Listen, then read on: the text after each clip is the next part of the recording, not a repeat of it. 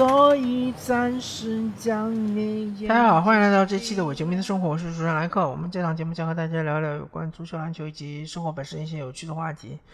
那么我们这一期节目呢，还是和大家蹭一蹭热点，聊一聊世界杯。啊，世界杯半决赛这两场比赛我都看了，一场是呃摩洛哥对法国，一场是阿根廷对克罗地亚。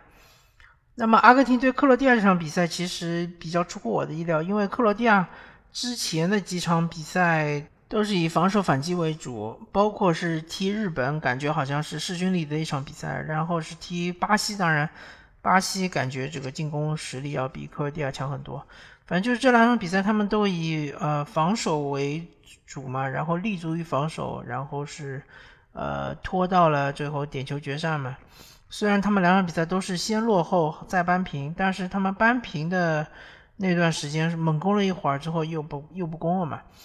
但是打这个阿根廷这场比赛，我不知道他们哪里来的勇气啊，就是上来之后就压着阿根廷踢，希望就是能够有个开门红，但是呢。呃，自己后防线就出现出现了一个不应该出现的漏洞，就是被阿根廷一个长传，然后出现了单刀球嘛。单刀球之后，呃，九号，嗯，阿根廷的九号突入禁区之后是呃挑过门将，被门将扑倒。当然，这个点球啊，后来就是主裁判判罚点球。当然，这个点球呢，据说是有争议的。呃，至少我从电视机上看，好像争议不是特别大。也许是放慢镜头啊，或者是通过一些图片可以看出来，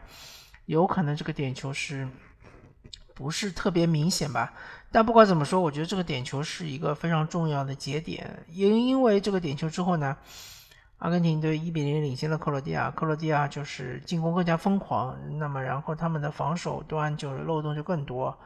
呃，然后梅西基本上就统治了比赛嘛。其实如果说，呃，你给到梅西很大的一个这个活动范围，那么梅西就会呃发挥出他百分之百的能力，然后就会支配你的后防线。就像阿根廷踢荷兰也是一样嘛，也是就是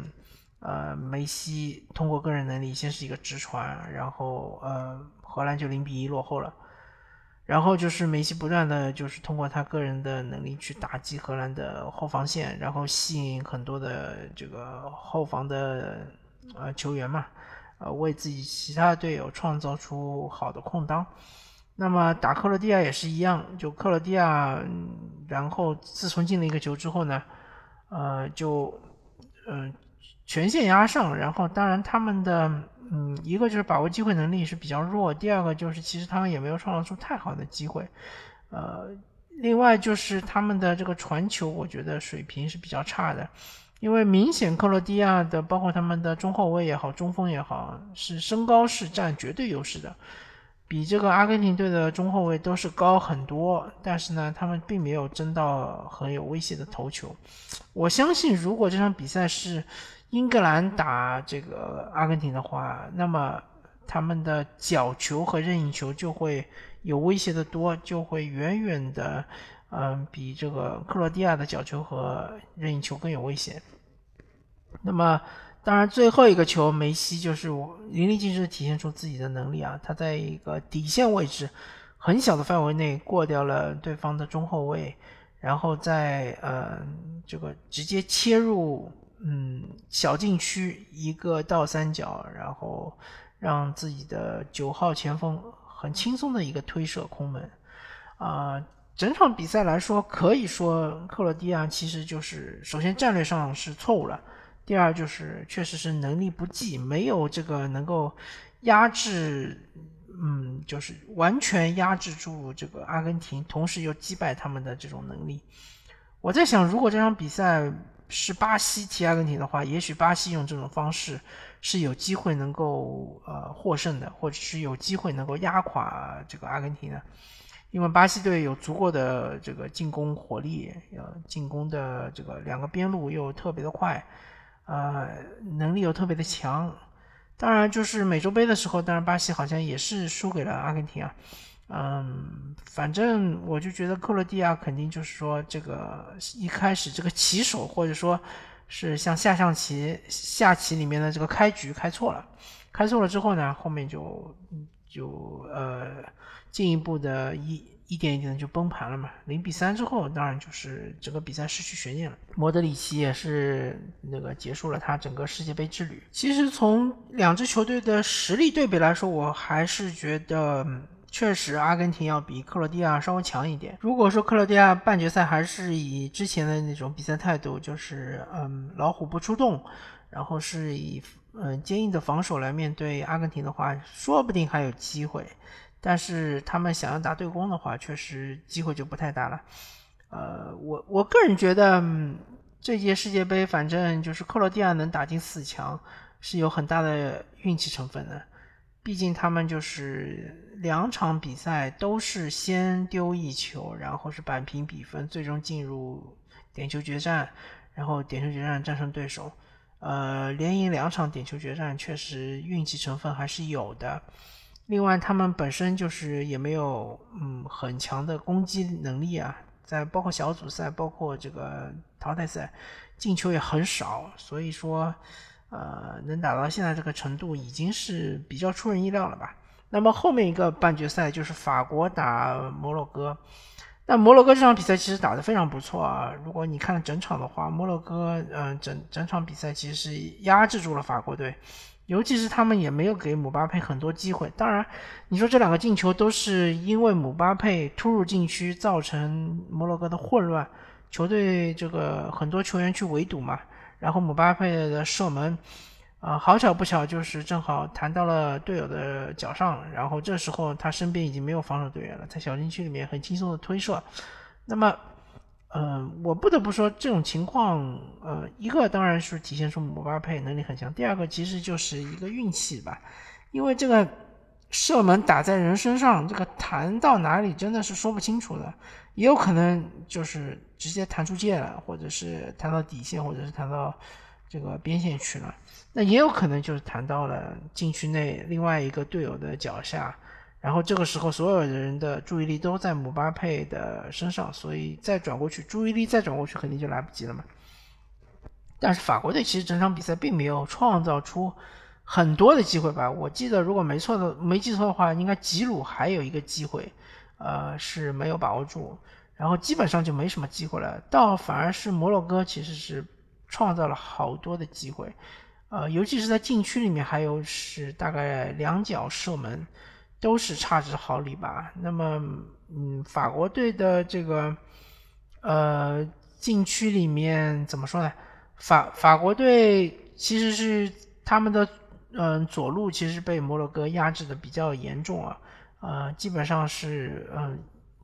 啊，当然，他们的左路被摩洛哥压制的原因，呃，很有可能是因为姆巴佩他不不回防，他基本上就游移在前方等机会嘛。那么就是很明显，你左路就缺少人嘛，防守说少人，当对方是两个人上来，你一防二的话，那么就很有可能漏人嘛，所以导致有那么两次机会，应该是。啊，摩洛哥的右路的球员已经突入禁区了，然后就是倒三角传球没传好，或者传好了之后队友射门没射好，反正呃，法国队在半决赛给我的感觉，一个是状态不是特别好，第二个其实没有想象中那么强。嗯，最后的决赛当然是阿根廷对法国了。嗯，我个人预测我是相信概率的啊，就是。呃，从六二年到现在，好像是六十年的，一共是十五届世界杯。当然，今年是第十五届嘛，就是没有出现过卫冕冠军。我相信，呃，法国应该也是没有办法卫冕。那么，最终有可能就是阿根廷，呃，梅西一战封神，然后最终就是。确立了自己在呃阿根廷的球王的地位，然后去取代马拉多纳。我相信马拉多纳在天之灵，他也能够认可自己的同胞能够站在比他更高的一个位置，站在一个真正的足球的巅峰。那么，嗯，对于半决赛以及决赛的预测呢，就大概就说一下吧。然后我最后再说一下我对于这届世界杯的观感。我觉得其实这届世界杯确实不好看啊，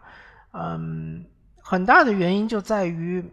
呃，攻势足球变得越来越少了。那很多球队还是踢功利足球，而且功利足球很容易赢球，包括沙特二比一赢阿根廷那场也是功利足球嘛，就是主要守，然后呢，呃，突然发力，二十分钟就连扳两球，然后再守。包括像是这个日本赢的那两场比赛，德国也好，西班牙也好，也是功利足球的一种代表嘛。嗯，然后就是。包括法国和阿根廷之所以能够打到嗯决赛，能够嗯有机会能够争夺这个大力神杯，也是因为他们其实是嗯在尤其是在这个淘汰赛阶段踢的非常的功利啊，呃，并没有说是全线压上，依依靠自己的华丽的进攻，或者说依靠自己这个呃天赋碾压对手，并没有出现这种情况啊。嗯，至少我感觉，嗯，不管是法国也好，阿根廷也好，每一轮的这个决就是，嗯呃，淘汰赛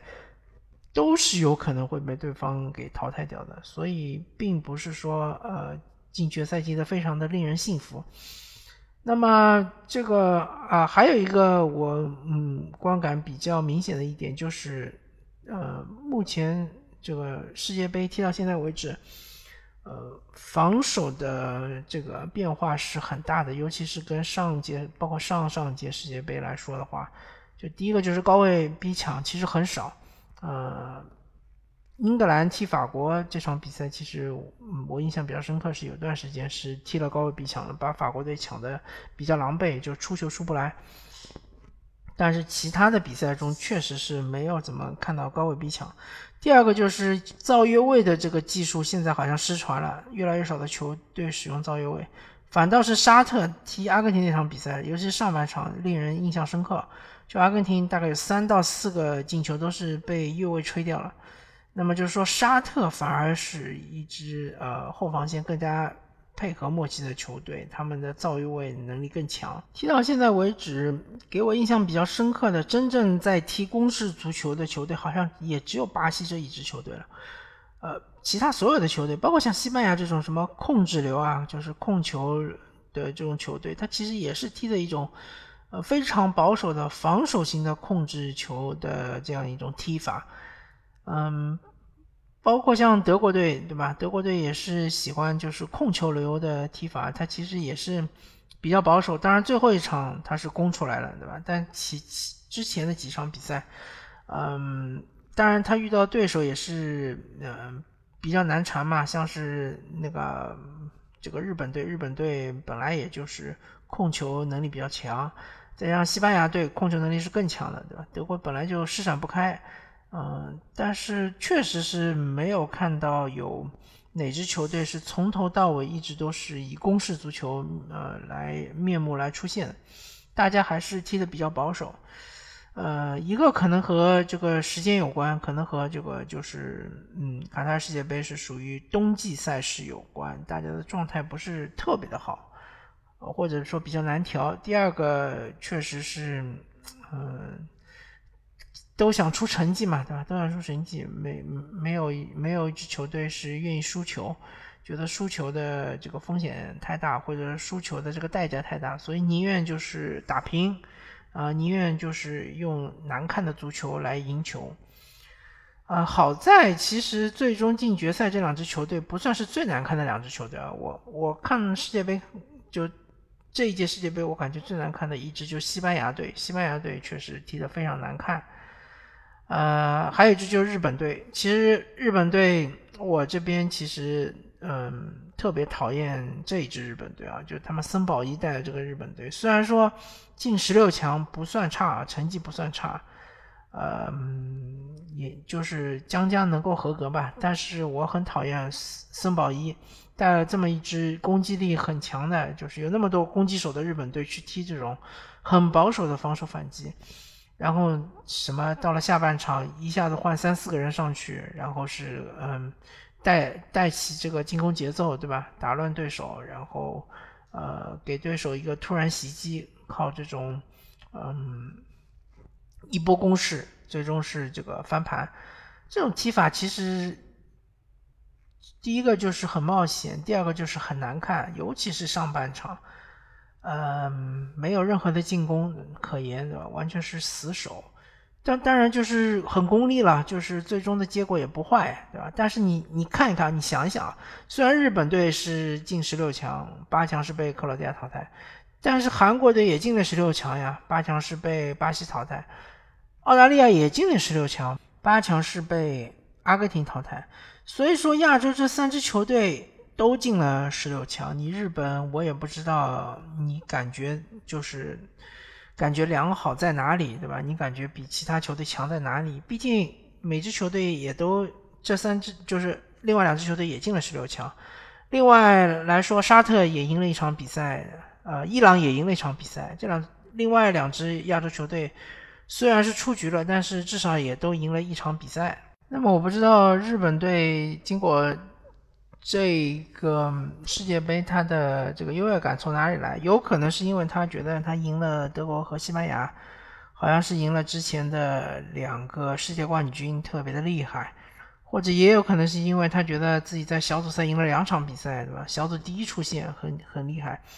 但是最终的结果，他其实十六进八还是没有赢过，或者没有跨过克罗地亚这个坎儿。而且克罗地亚这支球队，老实说，并不是非常的强。虽然说他们是，呃，通过点球是战胜了巴西队，但是这个，嗯，看了这几场比赛之后呢，觉得克罗地亚队并没有，嗯，想象中那么强。日本队是完全有机会可以战胜克罗地亚队。如果日本队假设他战胜了克罗地亚，然后进到了八强。然后面对巴西队输了的话，那其实还是可以说虽败犹荣，对吧？因为巴西队确实是强，日本队很有可能就是嗯踢不过他们。但是日本队现在就是在十六进八的这个位置上被克罗地亚淘汰了，而且日本队踢的这四场比赛是没有一场比赛是踢出自己真正的进攻来的，都是这种龟缩防守啊，都是这种呃美其名曰防守反击或者后发制人啊。其实是很难看的。其实日本队坐拥那么多攻击手，虽然说他没有一个很好的中锋，这一点我承认，但是他的边锋，包括他的中场球员，其实攻击型中场都是有很好的、很出色的球员。踢成这个样子其实是不应该的，而且我觉得森保一这个教练能力是确实是不太行。那么我个人是对于日本队有很高的期望的，但是他们踢成这样，我个人是比较失望的。那么另外一支就西班牙嘛，西班牙就不多说了，大家都看到了，他基本上每场比赛都能传将近一千脚球，然后进球都是寥寥无几。呃，当然他第一场比赛爆发啊进七个球，那确实是很厉害。但后面的比赛，包括对德国队进了一个球，对日本队进了一个球，然后对这个摩洛哥队是零进球，对吧？除了第一场七比零之后，后面三场比赛一共就进了两个球。还是在这么高的控球率的情况下，所以说，呃，西班牙队也是令我非常失望的一支球队，好吧？那么感谢大家收听这一期的伪球迷的生活，我是主持人莱克，我们下期再见，拜拜。After all, tomorrow is another day.